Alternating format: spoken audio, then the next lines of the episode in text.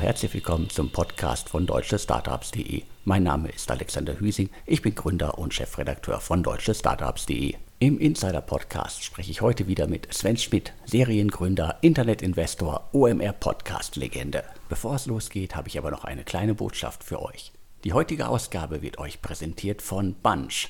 Bunch bietet die europäische End-to-End-Plattform für Gründerinnen und Gründer und VC-Fonds und holt damit die Private Markets endlich ins 21. Jahrhundert. Eure administrativen Prozesse sind mit Bunch einfacher, günstiger und schneller und ihr könnt euch auf das fokussieren, was wirklich zählt.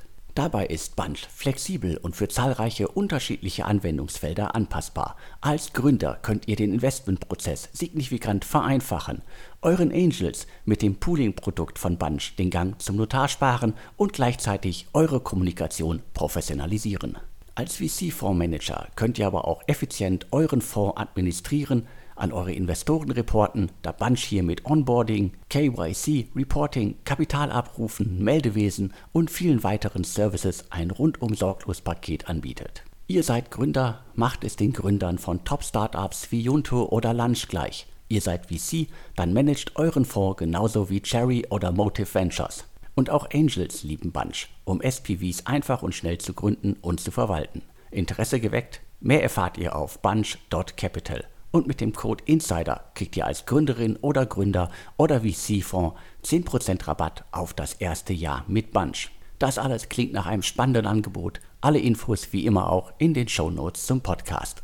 Auch von mir großen Dank an den Sponsor der heutigen Ausgabe, Bunch.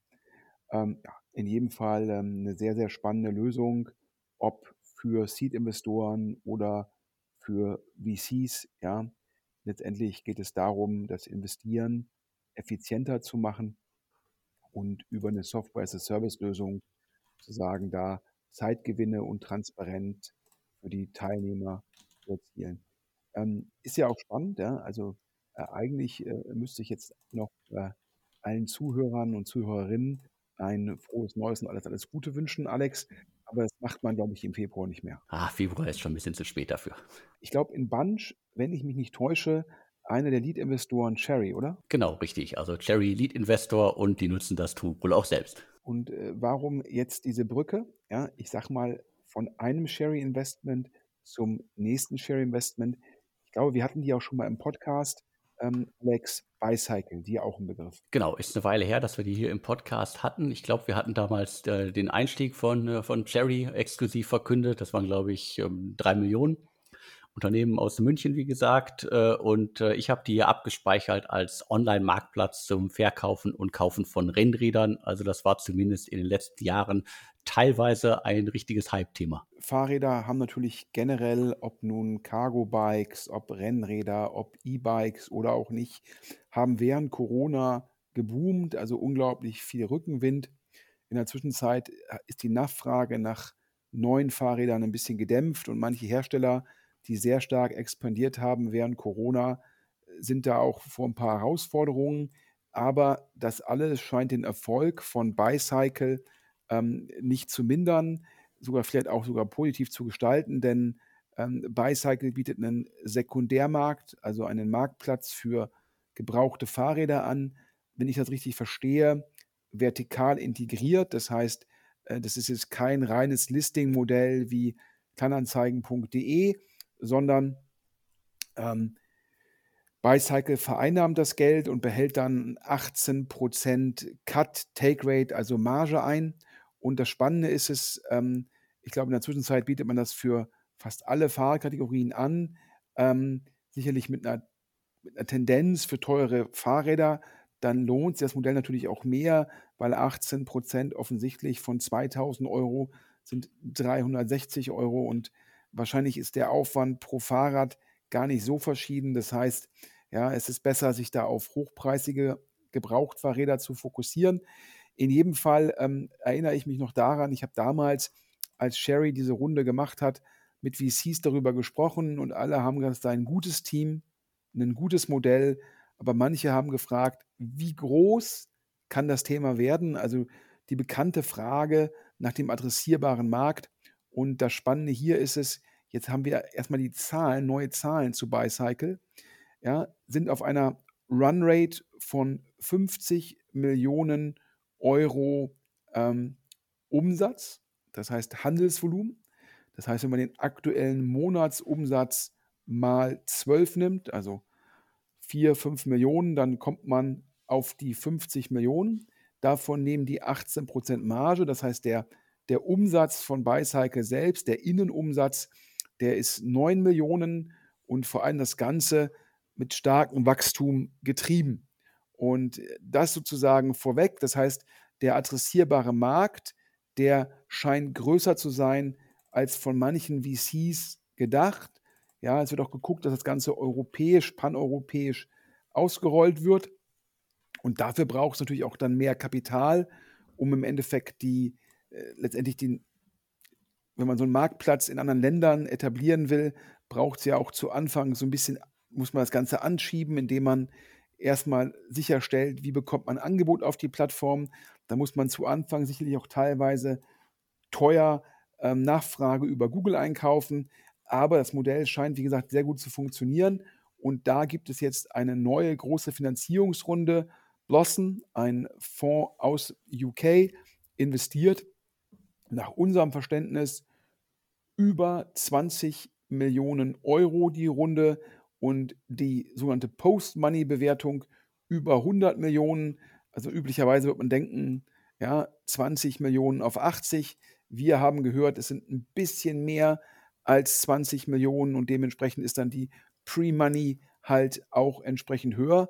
Ähm, auf jeden Fall ein sehr, sehr großer Erfolg für das Team, die gezeigt haben, dass man das Ganze skalieren kann, aber auch für Sherry Ventures, weil andere VCs gesagt haben, naja, das ist zwar ein spannendes Modell, aber ist das etwaig zu nischig?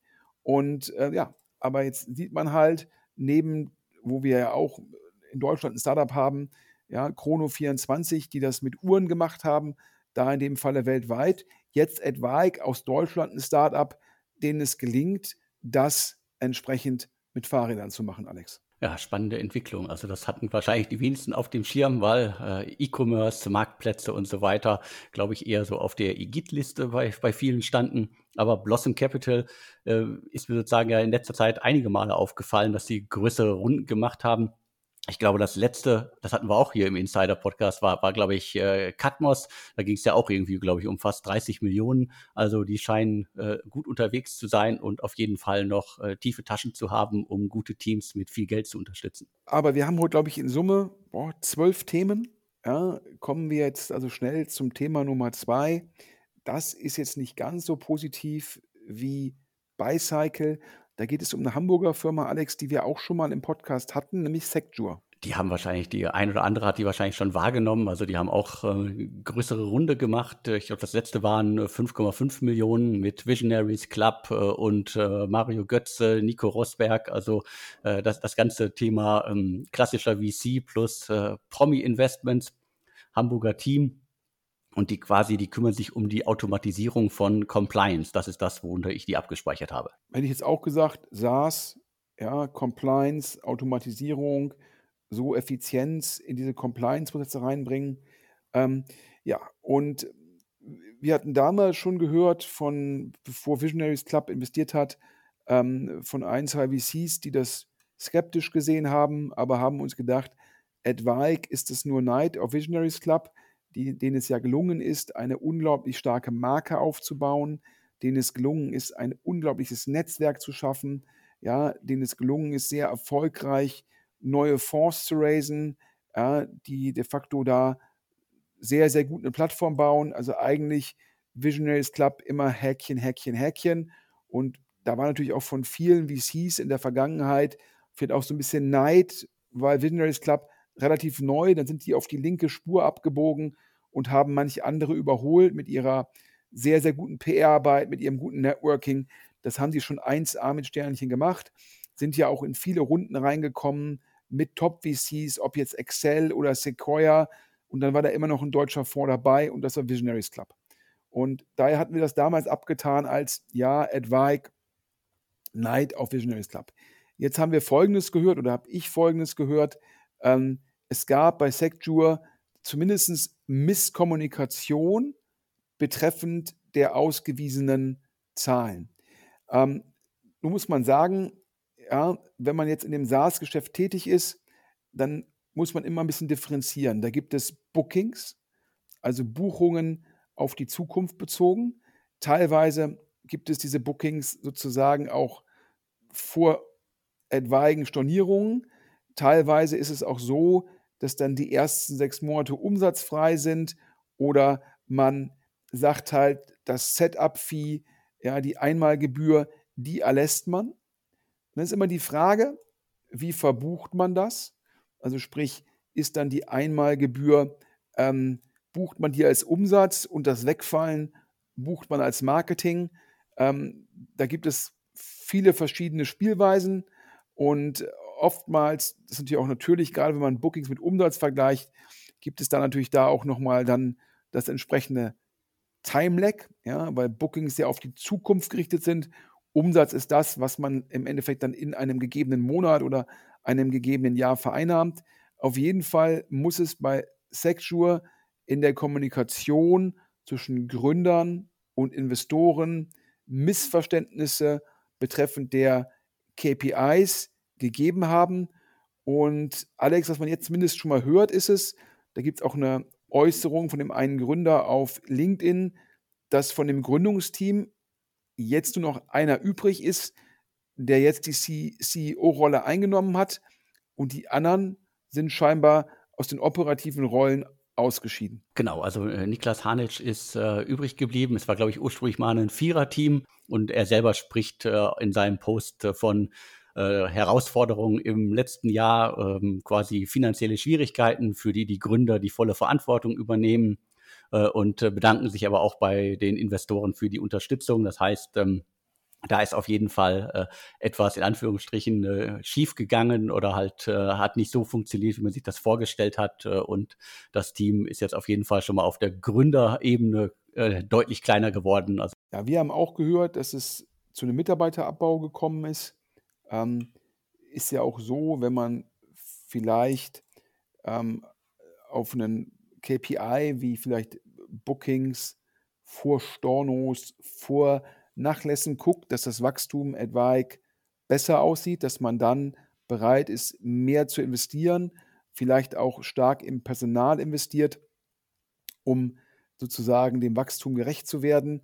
Und wenn dann transparent wird, dass es dann ein Delta gab zwischen Bookings vor Stornos und dem realisierten Umsatz auf Monatsbasis, dass man dann auch gezwungen ist, etwaig ja, an dem Headcount ähm, was zu tun. Ähm, ich glaube, das kann im Endeffekt immer wieder vorkommen, ähm, gerade in letztendlich Startups, wo natürlich auch teilweise ähm, Storytelling, ähm, ja, ähm, Fake it till you make it, um den Anglizismus zu nutzen, teilweise auch eine relevante Bedeutung angenommen hat. Ähm, wir haben hier aus Angel-Kreisen gehört, ähm, dass die Enttäuschung sich ein bisschen auf den Visionaries Club bezieht. Ähm, und ich hatte mit mehreren VCs gesprochen und die sagen, es ist halt ein Riesenunterschied, ob ich mit Excel oder neben Excel oder mit Excel gemeinsam in ein Startup investiere, wo dann Excel natürlich aufgrund der Fondsgröße im Lead ist, wo Excel auch die Due Diligence treibt, wo Excel auch einen Board Member stellt, wo etwaig man selbst nur ein Board Observer, also Board Observer ist jemand, der an den Aufsichtsratssitzungen teilnehmen kann oder an den Beiratssitzungen. Ein Board Member ist jemand, der sozusagen dort mitentscheidet. Und äh, mir wurde gesagt, das Visionaries Club halt in der Rolle, wo es dann darauf ankommt, das Rolodex zu öffnen, das Netzwerk zu öffnen, Kontakte zu machen, das Visionaries Club in der Hinsicht top, top, top sei. Aber wenn es darum geht, selbst im Lead zu sein, der Lead-Investor zu sein, selbst das Board, also den Beirat, Aufsichtsrat, wie auch immer, zu prägen, dass da Visionaries Club dann nicht so gut sei im Vergleich. Und hier im vorliegenden Fall haben mir Angels gesagt, die zwar Visionaries Club sehr schätzen, haben gesagt, dass ähm, da etwaig die DD, dass da etwaig die Arbeit im Board ja nicht optimal gewesen sei und äh, das Visionaries Club da auch nicht gut proaktiv gehandelt hätte, sondern jetzt halt guckt, ja, was gibt es etwaig auch für rechtliche Themen, die man als General Partner gegenüber seinen Investoren, den LPs hat und dementsprechend sehr vorsichtig agiert. Und äh, da sind manche Angels, die eigentlich sehr, sehr gut auf Visionary Club zu sprechen sind, in dem Fall etwas enttäuscht. Und ähm, ich sage jetzt mal provokant, Alex, äh, es ist zumindest, ich habe immer gedacht, boah, die machen Top-Events, die machen zum Jahresende ein Buch, die machen neue Fonds, die weiten ihre Plattform aus. Und ich habe immer gedacht, wie schaffen das eigentlich die beiden Gründer, Sebastian Pollock und Robert Lacher? Wie viele Stunden hat der einen Tag? Und dann hört man so eine Geschichte und dann denkt man wieder, okay, auch die beiden sind menschlich. Ja? Es ist halt sehr schwer, in jeder Facette des VC-Wesens perfekt zu sein. Und es scheint so, dass in dem Fall, wenn Visionaries Club selbst im Lead sind und es gibt dort dann natürlich immer wieder bei Startups Herausforderungen, die dann Zeit und Fokus erfordern, dass etwaig in, in dem Fall Visionaries Club nicht ganz so gut ist wie jetzt im Brandbuilding. Am Ende des Tages kochen alle nur mit Wasser und äh, wir, wir können es immer wieder runterbrechen auf, äh, auf die, die, schöne Floskel. Äh, man kann halt irgendwie manchmal viel schaffen, man kann manchmal mehr schaffen, aber halt alles zusammen geht halt manchmal nicht, nicht auf Dauer so zumindest.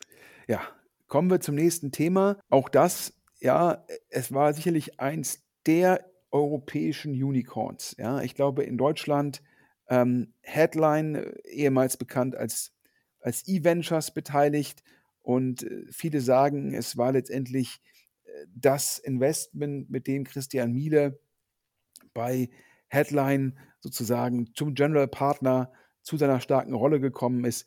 Wir reden über das französische Sorare. Ich glaube, wir hatten damals das Benchmark-Investment exklusiv, oder Alex? Genau, also ist schon eine Weile her. Äh, absolutes Hype-Thema damals. Und äh, du hast gesagt, äh, es wurde rauf und runter gefeiert äh, von der äh, nationalen und internationalen Wirtschaftspresse. Ja, Sorare nochmal für als Erinnerung, wem es jetzt nicht sagt.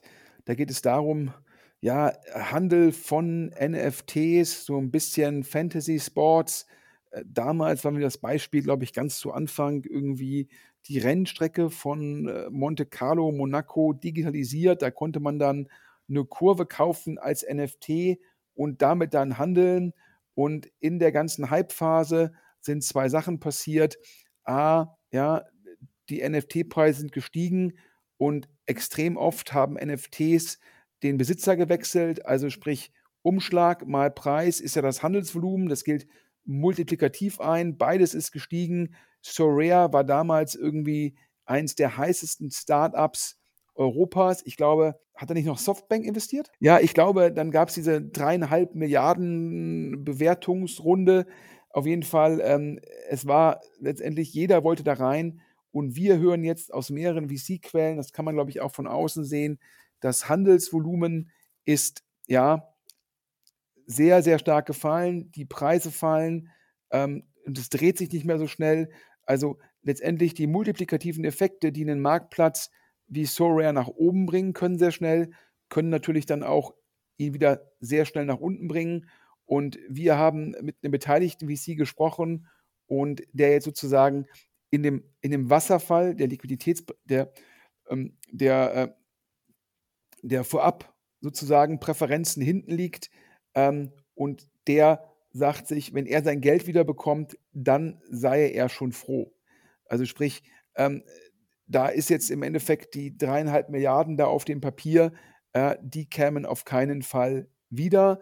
Und ähm, ja, ich hatte damals ja auch gesagt, ich frage mich halt, NFTs, habe ich ja damals gesagt, haben ja keinen intrinsischen Wert.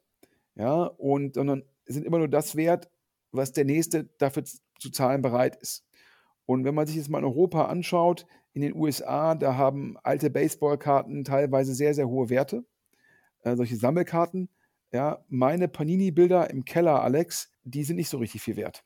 Nee, das wird sich auch nicht äh, ändern. Der, der Markt ist halt dann doch äh, klein, beziehungsweise wird auch von Hypes getrieben. Also zu jeder WM äh, sind die dann irgendwie wahrscheinlich ein bisschen teurer, aber ansonsten sind das irgendwie teilweise Ladenhüter. So, und deshalb gibt es in Deutschland oder in Europa auch keine sozusagen, da gab es keine ja, Beweispunkte, dass solche Werte nachhaltig und steigend sind. Und darunter scheint jetzt Sorare zu leiden. Wir hätten gehört, dass da immerhin, dass sie ein, zwei Licensing-Deals, also wo sie Rechte lizenziert haben, scheinbar mit Garantien neu verhandeln konnten und so wahrscheinlich ähm, die sogenannte Runway äh, verlängern konnten. Also wie lange reicht das Geld? Aber generell, ja, die VCs, die sehen das alle äh, sehr, sehr skeptisch. Und äh, ja, das ist eine spannende Frage. Ich weiß jetzt gar nicht, wie Headline das gegenüber den ihren LPs berichtet. Das ist aktuell eine sehr spannende Frage. Welcher VC schreibt wie schnell den Wert eines Investments ab, insbesondere wenn das Investment in einem Reporting gegenüber den Limited Partnern halt ein Werttreiber war, so wie es sicherlich so rare im Fall von Headline äh, ja, war oder vielleicht auch noch ist im Reporting. Wir glauben faktisch gesehen nur noch war. Also das zeigt doch mal wieder, wie schwer es halt ist, wenn ein Unicorn halt äh, in solche Probleme reinläuft. Ist immer die Frage, wie komme ich aus Verträgen mit Lizenzpartnern raus? Was heißt das für die VCs? Die wollen dann wahrscheinlich teilweise keine Abschreibung, wenn sie selbst im Fundraising sind. Was heißt das? Wie kann ich neue Mitarbeiter gewinnen, wenn die eigentlich wissen, dass ESOP zu dem Preis macht keinen Sinn? Also das sind dann durchaus Situationen, wo es herausfordernd ist. Auf der anderen Seite, wie ihr immer gehört, So Rare, ein relativ kleines Team. Das heißt wahrscheinlich zumindest jetzt nicht so eine große Konsequenz für Mitarbeiter. Ja, Kommen wir zum vierten Thema. Und Alex, ich glaube, wir hatten schon über Startup geredet. Da hieß das noch anders. Und die heißen jetzt, ja, haben jetzt einen urdeutschen Namen, würde ich sagen. Aber du bist da, du hast da die News. Ich habe die News, ich drösel das Thema mal schnell auf. Also wir reden über das Startup äh, Valyra. Äh, deswegen interessant, weil dahinter der Käuferportalmacher Robin Belau steht. Also der, der, der Partner, der äh, mit Mario Kohle, der jetzt mit äh, Enpal quasi äh, das, das Unicorn aufgebaut hat, der steckt hinter äh, Valyra oder steckte hinter Valyra. Äh, wir hatten das damals auch im Insider-Podcast vorgestellt. Äh, man konnte das, glaube ich, damals so als ähm, Betriebssystem für Anlageimmobilien ähm, bezeichnen, also irgendwie Verwaltung von äh, Zahlen, Daten, Fakten, Verträgen äh, rund um äh, Wohnungen und Häuser.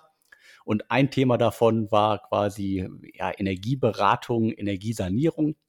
Und aus diesem Thema ist dann letztendlich jetzt Fuchs und Eule geworden. Auf dem Weg dahin haben sie noch ein bisschen Geld eingesammelt. Ich glaube, es waren äh, zumindest angekündigt äh, 10 Millionen. Picos Capital, die Zalando-Gründer und so weiter. Also eine, eine schöne Runde. Und äh, jetzt sozusagen der, der große äh, Pivot von der, vom Betriebssystem für äh, Häuser zum Thema äh, Energieberatung, also auch ein Trendthema und zum Namen Fuchs und Eule. Also meine, Deutscher, Deutscher geht es jetzt gar nicht mehr. Und äh, da gibt es jetzt auch eine spannende Neuigkeit. Also quasi bekannter Gründer ach, hat schon 10 Millionen eingesammelt, hatte, glaube ich, schon ein relativ großes Team damals, äh, hat das Ganze jetzt Richtung Ener Energieberatung äh, gedreht und äh, schafft es jetzt nochmal eine zweistellige Millionensumme einzusammeln. Unter anderem wieder natürlich dabei Picos Capital, aber auch äh, Set Ventures aus, ähm, glaube ich, aus den Niederlanden und Realize Ventures ist auch mit dabei. Die hatten wir neulich hier auch mal äh, im Insider-Podcast vorgestellt. Das ist im Grunde das Team, das früher Bitstone Capital beziehungsweise RealPace gemacht hat. Die sind auch im, im PropTech-Segment weiter unterwegs. Ich glaube, Vamo hatten sie schon gemacht, ähm, ein äh, Startup, das quasi ganz klassisch PropTech-Themen abbildet. Und jetzt kommt mit äh, Fuchs und Eule ein Thema, das man eher sozusagen in die Energiesanierung und ich würde es dann einfach mal mit äh, Enter, dem ehemaligen Baupal, äh, vergleichen, die ja auch so ein Konzept haben. Und ich glaube, es gibt da draußen noch zwei, drei andere, die sich auch darum kümmern. Also Energieberatung, Fördermittel, äh, was muss man tun als äh, quasi Hausbesitzer, Hausbesitzerin, um das Haus wieder auf Vordermann zu bringen. Das zeigt dir wieder, dass natürlich jemand mit dem sozusagen, mit dem Netzwerk, mit der Erfahrung, ja, im Englischen würde man sagen, mit dem Pedigree, ähm, wie ein Käuferportalgründer ja immer Geld raisen kann, gerade wenn natürlich auch NPAL sozusagen parallel so erfolgreich ist. Ich hatte mit ein paar VCs gesprochen, Fuchs und Eule äh, war jetzt schon ein bisschen länger im Fundraising und äh, da haben viele VCs gesagt, ja, sicherlich ein Top-Top-Team. Die wissen auch, äh, wie man Leads einsammelt, wie man Leads vermarktet, monetarisiert. Wenn ich es richtig verstehe, in dem Fall Energieberatung, das heißt, wie gewinne ich die Kunden, ja, und dann Advice, wie kann ich dann auch, wenn ich denen dann eine Empfehlung ähm, ausgesprochen habe, wie kann ich dann auch mal Dienstleister für die Kunden entsprechend generieren? Also sprich, der Kunde per se ist dann nochmal eine monetarisierbare Lead, ist nach meinem Verständnis. Ähm, da war die Frage bei den VCs immer so ein bisschen, zumindest damals wurde das noch von, vom Bund, glaube ich, gefördert, die Energieberatung. Ich bin mir nicht sicher, wie das jetzt letztendlich im, im Rahmen der ganzen Haushaltsdiskussion ähm, was dabei dann rausgekommen ist. Aber letztendlich haben mir manche VCs gesagt, dass ein Business, was zumindest teilweise abhängig ist von Subventionen, ja, die kommen und die gehen. Das ist natürlich auch immer eine gefährliche Abhängigkeit. Und die zweite Frage war natürlich auch, ähm, ja, sicherlich kann man die Beratung über digital sehr effizient und sicherlich auch kollektiv sehr hochwertig machen. Ähm, aber dennoch steht man im Wettbewerb und wahrscheinlich äh, wird primär Google reich. Also sprich, ähm, da war so ein bisschen die Frage, wie kann man sich da differenzieren? Erstens, zweitens, wo ist da wirklich der Tech-Vorteil? Und ähm, drittens, ist das etwaig nur ein One-Off-Business? Ähm, das waren so ein bisschen die Fragestellungen, die da bei mir in Gesprächen mit VCs hochgekommen sind. Ähm, ja, ich sage mal so, Endpal beweist natürlich auch, dass man in dem Segment sehr, sehr hohe Bewertungen generieren kann. Und vielleicht sagt ein Realize dann auch, ja, äh, gibt, ist jetzt sicherlich nicht alles perfekt, also jetzt nicht Enterprise, SaaS, ja, am besten noch mit weiteren irgendwie Markteintrittsbarrieren. Aber wenn die sagen, die Gründer in dem Marktsegment, die können da die anderen outperformen, das mag da eventuell die Argumentation gesehen sein. Ich würde sagen, ähm, ich bleibe da skeptisch. Ich glaube, aktuell als VC muss man gucken, dass man da ähm, Modelle nimmt, ähm, die halt sehr, sehr ähm, hohe Logins bieten, die im Endeffekt am besten Subskription bieten, ähm, mit hohen Gross Margins und so weiter. Also daher, aber wir drücken natürlich dem Team die Daumen und dem aktuellen Markt so eine Runde hin, hinzubekommen. Da ziehen wir auf jeden Fall den Hut. Ja, kommen wir zur, zum, zum fünften Thema von zwölf. Wie gesagt, wir müssen aufpassen, dass wir uns noch in einem Inlandsflug aufhalten. Und zwar, wir reden hier über das erste Investment von Matthias Müller, ja, dem neuen General Partner bei Cass Capital.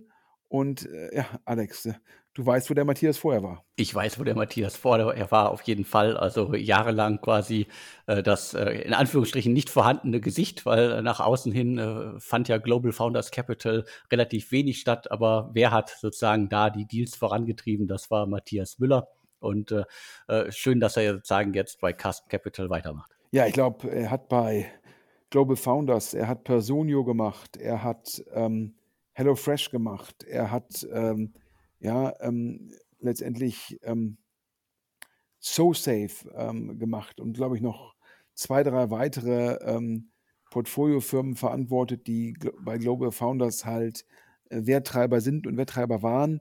Ich glaube, man kann das sagen. Du hast gesagt, das, das offizielle Gesicht war er nicht, aber er war das inoffizielle Gesicht von Global Founders und er war, glaube ich, der beste Investor, den Global Founders hatte. Ähm, und äh, ja, ich glaube, im Rahmen da kann man sagen, Tabula Rasa, also Oliver Samba hat ja letztendlich Rocket schon wieder sehr, sehr klein gemacht, Alex. Genau, also sehr klein gemacht. Äh, äh, er hat, glaube ich, andere Themen derzeit, die ihm wichtiger sind. Und da werden wir erstmal sozusagen aus, aus der Ecke, glaube ich, in den nächsten Monaten, Jahren nicht mehr viel hören. Nach unserem Verständnis, Global Founders raised keinen neuen Fonds. Das globale Team wurde sehr, sehr, sehr weit zurückgefahren. Ähm, ja, man betreut noch das aktuelle Portfolio, aber es scheint so zu sein, als hätte Oliver Samba, äh, würde letztendlich sein Geld aktuell klassischer anlegen und würde auch gerade im Vergleich zu früher, wo es immer hieß, er arbeitet 7,24 und schläft nie, äh, ist jetzt sozusagen das Hörensagen, ähm, dass er auch ein bisschen intensiver lebt. Das ist dann natürlich auch mehr als verdient. Die heutige Ausgabe wird euch präsentiert von Bunch. Bunch bietet die europäische End-to-End-Plattform für Gründerinnen und Gründer und VC-Fonds und holt damit die Private Markets endlich ins 21. Jahrhundert. Eure administrativen Prozesse sind mit Bunch einfacher, günstiger und schneller und ihr könnt euch auf das fokussieren, was wirklich zählt. Dabei ist Bunch flexibel und für zahlreiche unterschiedliche Anwendungsfelder anpassbar. Als Gründer könnt ihr den Investmentprozess signifikant vereinfachen, euren Angels mit dem Pooling-Produkt von Bunch den Gang zum Notar sparen und gleichzeitig eure Kommunikation professionalisieren. Als VC-Fondsmanager könnt ihr aber auch effizient euren Fonds administrieren, an eure Investoren reporten, da Bunch hier mit Onboarding, KYC, Reporting, Kapitalabrufen, Meldewesen und vielen weiteren Services ein rundum sorglos Paket anbietet. Ihr seid Gründer, macht es den Gründern von Top-Startups wie Junto oder Lunch gleich. Ihr seid VC, dann managt euren Fonds genauso wie Cherry oder Motive Ventures. Und auch Angels lieben Bunch, um SPVs einfach und schnell zu gründen und zu verwalten. Interesse geweckt? Mehr erfahrt ihr auf bunch.capital. Und mit dem Code INSIDER kriegt ihr als Gründerin oder Gründer oder VC-Fonds 10% Rabatt auf das erste Jahr mit Bunch. Aber in dem Rahmen äh, sind dann auch Top-Leute wie Matthias Müller gegangen, weil sie gemerkt haben, dass neue Investments schwierig sind. Und ja, und Matthias Müller ist sozusagen zu Capital von Christian Winter und Jan Sessenhausen gegangen und dort der dritte GP geworden. Und ja, und macht jetzt schon das erste Investment, Acto ähm, ja, so eine Art ähm, äh, Analytics-Betriebssystem für, für SMBs und nach unserem Verständnis ähm, ist das eine Firma, die macht schon so 40, 50 MAA, also so eine gute halbe Million AAA, also sozusagen sich jährlich wiederholende Umsätze. Äh, also ist ein Enterprise SaaS-Geschäft und äh, nach unserem Verständnis ist das ein ein Syndikat aus 468, das ist ja die Venture-Firma rund um Alexander Kuttlich und Cass Capital. Und das zeigt halt ähm, eine ganz spannende Sache. Ja? Ich habe das früher, als ich bei Excel war, immer wenn da dann ein neuer Investor an Bord kam, konnte der relativ schnell ein, zwei Investments machen, um dem Markt zu signalisieren, wir Excel vertrauen dem neuen Investor und ähm, damit der Markt versteht, aha, das ist jetzt jemand, der kann Investments leaden und es macht es dann einfacher für denjenigen, Dealflow zu generieren, macht es einfacher für denjenigen, Deals sozusagen über die Ziellinie zu bringen. Und das sehen wir jetzt auch hier bei Matthias Müller und Cass Capital, denn so lange ist er noch nicht GP und nach unserem Verständnis aktu letzte Woche das Signing, also sozusagen waren schon beim Notar, das ist beurkundet, also daher ähm, ja, Glückwunsch an 468 und Cass Capital und insbesondere an Matthias Müller. Den hatte ich, glaube ich, mal als das Trüffelschwein von Global Founders Capital bezeichnet. Und ähm, ja, und jetzt hoffe ich, dass er sozusagen, wir sind ja, kann man hier offen sagen, Alex, ja, Cass Capital sitzt in Essen, Maschinensucher sitzt in Essen, du hast immer noch sozusagen ein Herz für den Ruhrpott und daher drücken natürlich Kasp und Matthias Müller die Daumen. Und jetzt kommen wir weiter. Ich ich weiß gar nicht, ob wir die schon mal im Podcast hatten. Du hast auf jeden Fall die neue, ähm, die neue Runde von denen, ich sage mal, ich hätte im Kopf so mit Low Code. Ähm, ich muss ja sagen, ich glaube, No Code, Low Code und AI, das verschmilzt jetzt auch ein bisschen, weil man natürlich mit der Hilfe von AI teilweise auch sozusagen programmieren kann und dementsprechend wird das alles so ein bisschen vermengt. Aber bevor ich jetzt hier ähm, mit meinem Halbwissen weiterrede, Alex, du hast alle Details. Dann lass uns kurz über Heyflow reden. Äh, Hamburger Startup. Äh, ich würde sie als äh, No-Code-Startup bezeichnen. Es geht, glaube ich, um Marketing und damit dann quasi das Ganze, was man irgendwie als Startup, als Unternehmen braucht, äh, abzubilden. Und das machen sie jetzt schon eine ganze Weile, konnten vor einiger Zeit schon Project A, Atlantic Labs und diverse Angel-Investoren gewinnen. ich glaube, es waren damals irgendwie so 6 Millionen US-Dollar und jetzt gibt es quasi die nächste Runde und äh, das Startup bekommt Unterstützung aus äh, Frankreich. Äh, Singular steigt ein. Die sind mir in Deutschland zuletzt aufgefallen, unter anderem, glaube ich, älteres Investment Formel Skin, äh, Patronus und äh, Climatic. Also auch ein äh, VC, der, der durchaus da was bewegen möchte und auch in schwierigen Zeiten was bewegen möchte. Und die investieren jetzt mit Atlantic Labs äh, und äh, Project A eine, eine weitere Summe in das Unternehmen. Leider habe ich keine Details. Ja, ist ja auf jeden Fall spannend, dass da, also es ist ja aktuell vielleicht für die Hörer, das hätten wir vielleicht auch schon eingangs sagen können, es bleibt aktuell schwierig. Und Alex, ähm, jetzt haben wir ja Mitte Februar, aber es gab ja dieses Jahr auch schon ein paar Insolvenzen und wenn man mit VCs redet, dann sagen die auch oft, die Firmen halt, die nicht so gut funktionieren, die vielleicht 21 das Fundraising gemacht haben, die dann im letzten Jahr etwa auch mal eine Bridge, also eine Übergangsfinanzierung bekommen haben, für die ist es jetzt die Stunde der Wahrheit. Für die ist es der Stunde der Wahrheit. Der Februar insgesamt ist, glaube ich, äh, ziemlich ruhig, äh, ziemlich mau. Äh, Karneval hat, glaube ich, alles erdrückt in der Szene in diesem Jahr. Wobei ich den Januar gar nicht so schlecht fand. Ähm, das waren, glaube ich, auch irgendwie 17, zwei- oder dreistellige Millionen-Investments, beziehungsweise Investments, bei denen äh, solche Summen bewegt worden sind. Und ich glaube, es war irgendwie rund eine Milliarde Euro, die da in Anführungsstrichen investiert, bewegt worden ist. Also das fand ich schon mal wieder irgendwie ein Mutmacher. Aber wie gesagt, der Februar war bisher mau. Ja, es gab auch im Januar, glaube ich, ähm, ein, zwei, ein, zwei Insolvenzen. Also und das sind dann die, die publik werden. Man, hat, man hört auch von manchen Firmen, dass das Personal dann sehr stark ähm, im Endeffekt zurückfahren. Ähm, also daher ich glaube schon, dass man sagen kann, dieses Jahr wird sich jetzt die Spreu vom Weizen trennen.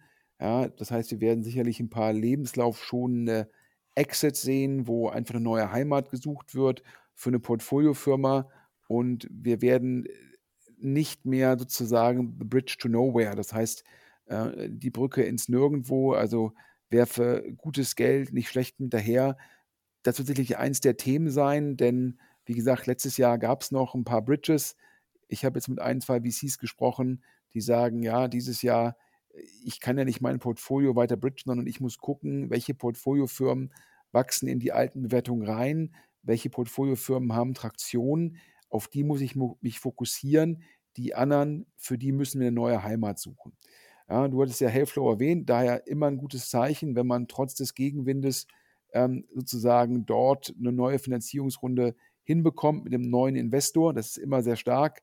Und äh, ich glaube halt, das ist natürlich zum Schluss dann, ich glaube, zwischen No-Code, Low-Code und AI, da, das wird alles miteinander verschmelzen.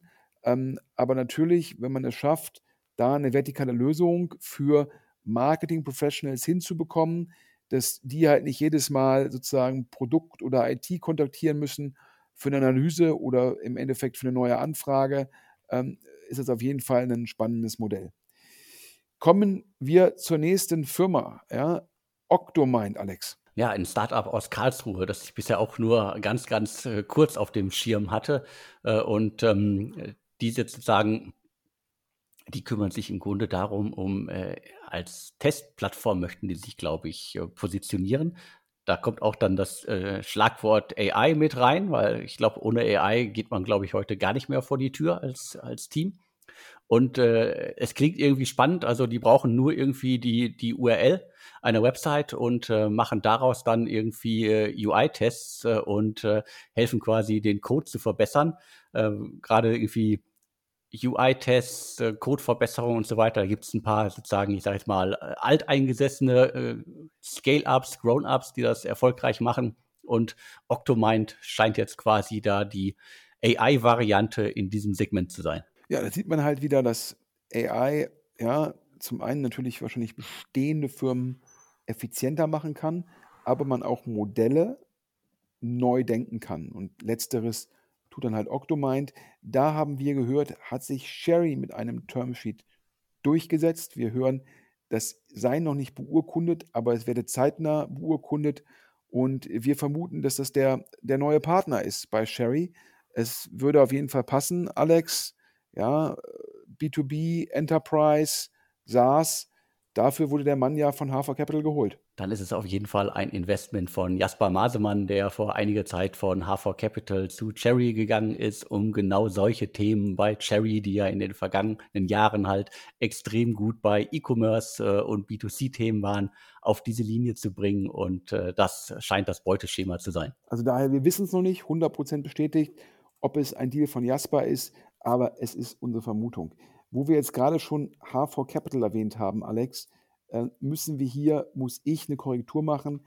Wir hatten gesprochen über DoInstruct, ähm, ein Startup, was letztendlich ähm, äh, Blue Collar Worker letztendlich äh, ermöglicht, auszubilden über Mobile.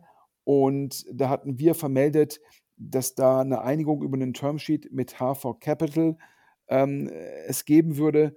Und äh, ja, das ist scheinbar nicht unterschrieben worden, das Termsheet. Es war wohl nur angeboten von Hafer Capital und das Investment gemacht hat Creandum. Also daher möchte ich mich entschuldigen. Ähm, da ähm, ja, waren wir etwas voreilig. Ähm, mein Fehler. Deshalb jetzt beim nächsten Thema, Alex, sage ich jetzt gar nicht, äh, wo wir glauben, welches Termsheet sich durchsetzt, aber wir können sagen, Jupus hat mehrere Termsheets vorliegen und auch eine Firma aus NRW. Das Startup hatte ich vor einiger Zeit schon auf dem Schirm. Ich habe die da noch abgespeichert unter Mandatsaufnahme bei Rechtsanwälten automatisieren. Äh, das Schlagwort äh, auf der Website lautet, glaube ich, jetzt Kanzleisoftware mit KI. Also da sind wir wieder beim Thema äh, künstliche Intelligenz äh, und äh, dass man sozusagen ohne, glaube ich, kaum noch vor die Tür gehen kann. Und äh, das ist auf jeden Fall ein extrem spannendes äh, Thema, weil ich glaube, in dem Segment kann man noch sehr, sehr viel digitalisieren und automatisieren. Und wenn man das mit äh, KI hinbekommt, dann äh, glaube ich auch, dass man da viel mit bewegen kann. Und ich meine, es gab zumindest schon mal irgendwie so eine 500.000 Euro Runde mit ein paar passenden äh, Legal Tech äh, Business Angels. Also dementsprechend scheint da alles irgendwie auf dem richtigen Weg zu sein. Ja, ich habe es mir auch angeschaut. Für mich letztendlich gibt es jetzt auch noch ein Termintool. Es scheint mir so zu sein, dass hier von im Endeffekt ich generiere Interesse, ich konvertiere das Interesse in ein Lead und ich bilde den Lead direkt im Terminkalender ab. Also versucht wird, komplett die Neukundengeneration, die Neukundengeneration für Anwaltskanzleien abzubilden und das im Endeffekt mit AI oder KI unterstützt, sehr effizient hinzubekommen. Sicherlich auch ein Modell, äh, wenn man es schafft, zu der Standardmarke für Anwaltskanzleien zu werden. Ähm, wir reden ja weiterhin teilweise über einen Fachkräftemangel, also auch äh, Rechtsanwaltsfachangestellte teilweise nicht einfach zu finden. Und wenn man mit solchen Tools arbeitet, sicherlich der Pitch, kann man dann halt im Endeffekt aus dem bestehenden Personal Effizienzgewinne sozusagen realisieren und dementsprechend etwaig auch die Neukundenakquisition äh, skalieren ohne mehr Personal zu haben. Sicherlich der Pitch von Upus. Und äh, ja, wie gesagt, mehrere Termsheets und diesmal verkünden wir das nur, wenn wir genau wissen, welches Termsheet ausgewählt worden ist. Da scheint aber auf jeden Fall viel Rückenwind auf dem Modell zu sein. Ja, das waren jetzt, glaube ich, insgesamt neun Updates zu neun Runden. Und kommen wir jetzt so ein bisschen zur Thematik, ähm, wie sieht eigentlich das Fundraising der Fonds selbst aus? Also wir haben ja reden ja immer sehr oft über das Fundraising der Firmen, aber auch die Fonds müssen ja Geld einsammeln, also für ein neues Vehikel. Das heißt, man redet mit seinen bestehenden Limited-Partnern, aber wenn die dann nicht alle committen können, committen wollen, brauchen wir noch neue Limited Partners.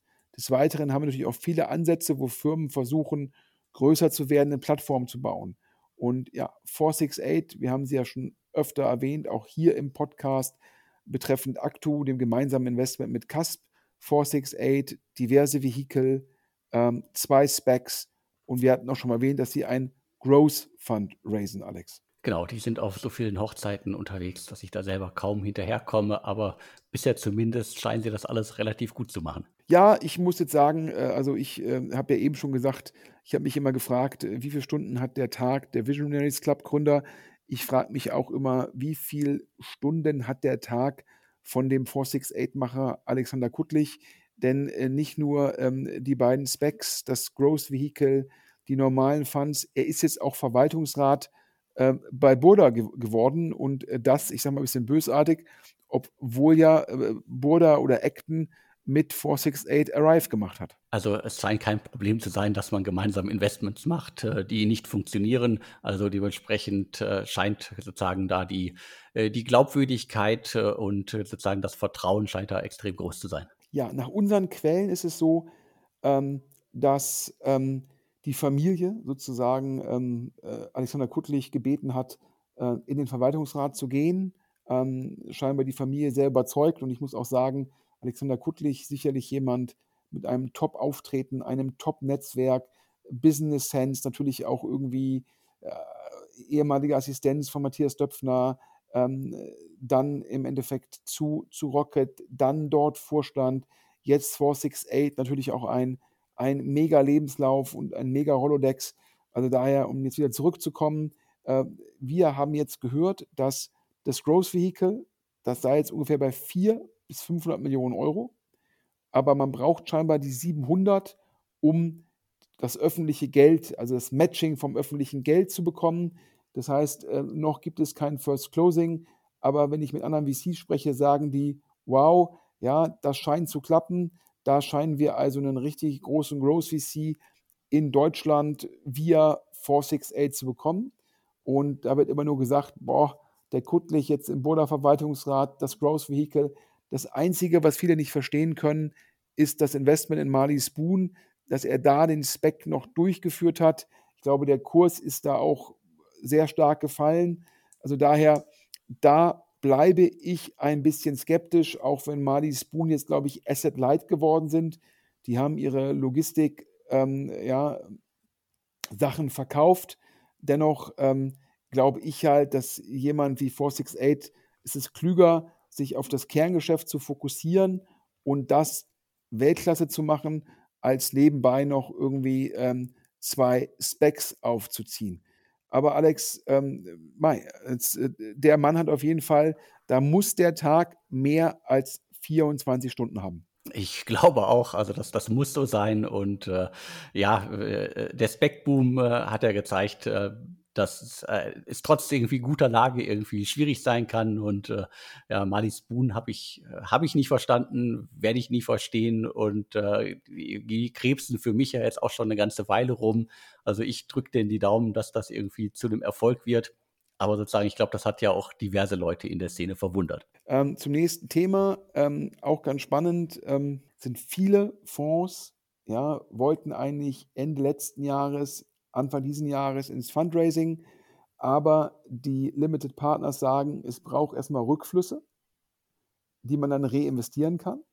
Also sprich, solange es keine Exits gibt und damit auch Liquiditätsevent für die Investoren, ist es für die Investoren schwierig, Commitment für neue Fonds anzugehen. Das führt dazu, dass viele VCs ja, ihr Fundraising ähm, geschoben haben ins nächste Jahr 2025 aber allen VCs ist transparent. Ja, es machen viele so. Es wird länger dauern und wir müssen sicherstellen, dass die Commitments auf die Assetklasse Venture Capital, die meine, die meine LPs machen, auch auf meinen Fonds gehen.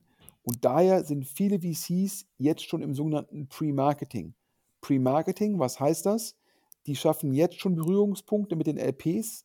Die wollen jetzt schon sogenannte softe Commitments einsammeln dass, dass der Investor sagt, ja, wenn es Rückflüsse gibt, dann schreibe ich nächstes Jahr bei dir ein 20 Millionen Ticket und das investierst du dann über vier Jahre. Das heißt also, dann würde ich 5 Millionen in 25, in 26, 27, 28 schon mal einplanen. Und um das sicherzustellen, führen viele VCs jetzt schon Gespräche, das sogenannte Pre-Marketing. Wir haben von LPs gehört, dass da Gespräche geführt werden mit Project A, die hatten wir heute erwähnt im Zusammenhang mit Heyflow, aber auch Sherry führt schon lose Gespräche, die wollen im nächsten Jahr auch raisen. Die hatten wir ja auch schon erwähnt im Sinne von Bunch ähm, oder auch ähm, Octomind. Ja, also das heißt im Endeffekt, so wie das Fundraising für die Portfoliofirmen schwieriger geworden ist. Man muss wieder Berührungspunkte schaffen, man muss Daten schaffen, VCs lassen sich wieder mehr Zeit, gilt es genauso für die VCs selbst die auch wieder mehr Zeit investieren müssen, um von Limited Partnern Geld für einen neuen Fonds einzusammeln. Und die Sorge war ja schon im letzten Jahr quasi, dass ähm, die, die rausgehen äh, wollten, dass die alle gleichzeitig rausgehen. Und äh, äh vielleicht äh, kann man das mit äh, doch besserer Planung und Strukturierung äh, in der Szene so hinbekommen, dass sozusagen alle bedient werden und alle ihre Ansprüche in Anführungsstreichen schon mal anmelden. aber es wird sich auf jeden Fall weiter nach hinten verziehen, ver verzögern, hinaus verzögern. Ja, ich glaube, die Hoffnung ist natürlich, das wäre super ähm, für das Segment, wenn alle VCs erfolgreich äh, weitermachen können. Aber äh, so wie es bei den Startups eine Auslese geben wird, wird es sicherlich eine kleinere, aber es wird auch eine Auslese geben bei den VCs, ähm, weil halt die LPs warten dann noch auf die Rückflüsse. Und das ist ein Riesenthema. Und ähm, daher glaube ich schon, dass wir ähm, weniger neue Fonds sehen werden in 24, 25, als es eigentlich braucht, gegeben die Anzahl der der, der, der, der Player, um das mal äh, so zu bezeichnen. Ja, ansonsten zum Abschluss noch eine Über Nachricht, die mich ja persönlich überrascht hat, ähm, weil er hat ein Monster-Mega-Business gemacht für GP Bullhound. Ich rede von Julian Riedelbauer, ähm, der letztendlich für die Corporate Finance Beratung GP Bullhound das Deutschlandgeschäft skaliert hat, der für mich auch immer das Gesicht von GP Bullhound in Deutschland war. GP Bullhound eine der großen Plattformen, paneuropäisch, ich sage mal an der Schnittstelle Corporate Finance Beratung und Venture Capital, teilweise auch mit einem eigenen Fonds unterwegs. Also daher eine, eine Top-Top-Firma. Und ich dachte immer, ähm, ja, der Julian Riedelbauer, der macht da einen Monster-Mega-Job und den wird man da nicht abwerben können. Aber ja, Drakestar, auch eine Plattform, ich glaube in Summe so 100 Mitarbeiter weltweit. Der ist es gelungen, den Julian abzuwerben. Und ähm, ja, ich, für mich war es überraschend. Ich hatte es ja schon mal gesagt, den Julian Riedelbauer, ja, war ja noch früher sozusagen, hat es Corporate Finance Partners gesagt, gemacht mit Andreas Tümmler, ja, äh, dann zu GP Bullhound, sicherlich einer der bekanntesten deutschen Corporate Finance Berater ähm, und meines Erachtens auch unglaublich angenehm, unglaublich verbindlich, unglaublich erfahren. Ja, meines Erachtens ein großer, großer Gewinn für Drakestar. Alex, du kennst den Julian ja auch sehr gut. Auf jeden Fall ein großer Gewinn für, für Drakestar. Das deutete sich ja schon an, als er damals, damals in Anführungsstrichen bei äh, GP Bullhound gegangen ist, nach jetzt elf Jahren. Also elf Jahre war er da.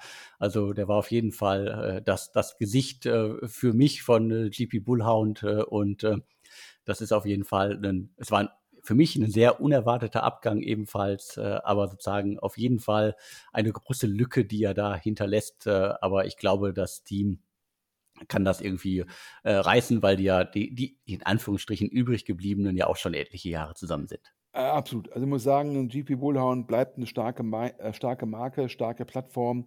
Aber dennoch, das ist ein relevanter äh, Wechsel und ein äh, Top, Top, Top Move von Drakestar. Also daher ähm, schauen wir mal, was da die nächsten Deals sind, die da kommen. Ich fasse das nochmal zusammen. Wir haben gesprochen über Bicycle, ja, der Marktplatz für letztendlich hochwertige Fahrräder. Da hatte Sherry mal investiert und jetzt gibt es eine Mega-Runde von Blossom angeführt.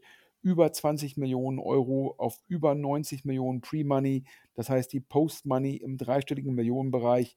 Glückwunsch an das Team, Glückwunsch an die Beteiligten. Dann Visionaries Club einer der deutschen Top-VCs. Ja, jetzt ist die Frage, wie gut ist Visionaries Club, wenn man alleine sozusagen im Lead ist, wenn man die Drecksarbeit, die ab und zu notwendig ist, selbst machen muss. Und da sagen manche Angel, bei Secture in Hamburg hätte, hätte man sich von Visionaries Club mehr Einsatz, mehr proaktives Handeln erwünscht, denn da gab es wohl eine Misskommunikation betreffend Bookings, Revenues und Co. Da sind jetzt auch Teammitglieder aus der operativen Rolle rausgegangen und sozusagen nur noch ein Gründer ist operativ tätig. Dann haben wir gesprochen über das Investment, was Christian Miele, den ehemaligen Chef des Startups-Verbands, groß gemacht hat bei eVentures beziehungsweise jetzt bei Headline. Die Firma SoRare, Marktplatz, NFTs, primär Sport. Ja, da hören wir Handelsvolumen, das ist ja die Mischung aus sozusagen Preis und Umschlaghäufigkeit sehr, sehr weit gefallen und VCs haben Angst, ob sie überhaupt das investierte Geld zurückbekommen. Also sprich, ob die Liquiditätspräferenz, ob die etwa größer sein könnte als der Exit-Preis. Dann haben wir gesprochen, ja, der eine Käuferportalgründer macht Enpal groß, der andere macht jetzt Fuchs und Eule groß, Realize investiert. Ich persönlich bin von dem Modell aus Deep Tech, Tech VC-Perspektive nicht überzeugt. Aber ja, wie der eine das mit NPAL beweist, macht es, schafft es eventuell der andere mit Fuchs und Eule, Energieberatung online, das über operative Exzellenz zu skalieren. Dann haben wir gesprochen über das erste Investment von dem ehemaligen Global Founders Capital Trüffelschwein Matthias Müller als GP bei Cass Capital zusammen mit 468 machen beide Firmen Acto. Und dann ja fast nahtlos über in Hey Flow, No Code ähm, im Bereich Marketing aus Hamburg, der französische VC Singular investiert. Wie gesagt, No Code, Low Code AI. Ich bin gespannt, wie lange die drei Segmente getrennt bleiben oder ob da nicht die Grenzen fließen werden. Sherry, ja, die, die sind auch investiert in den Sponsor der heutigen Ausgabe Bunch, ja, die machen Octomind, ja, aus Karlsruhe. Wir nehmen an, ein Deal von Jasper Masemann, den Sherry extra von HV geholt hat für mehr SaaS Enterprise-Themen, um die Con Consumer-Abhängigkeit zu reduzieren. Wir haben uns dann sozusagen korrigiert, ja, nicht HV Capital hat letztendlich in DoInstruct investiert, sondern Creandum.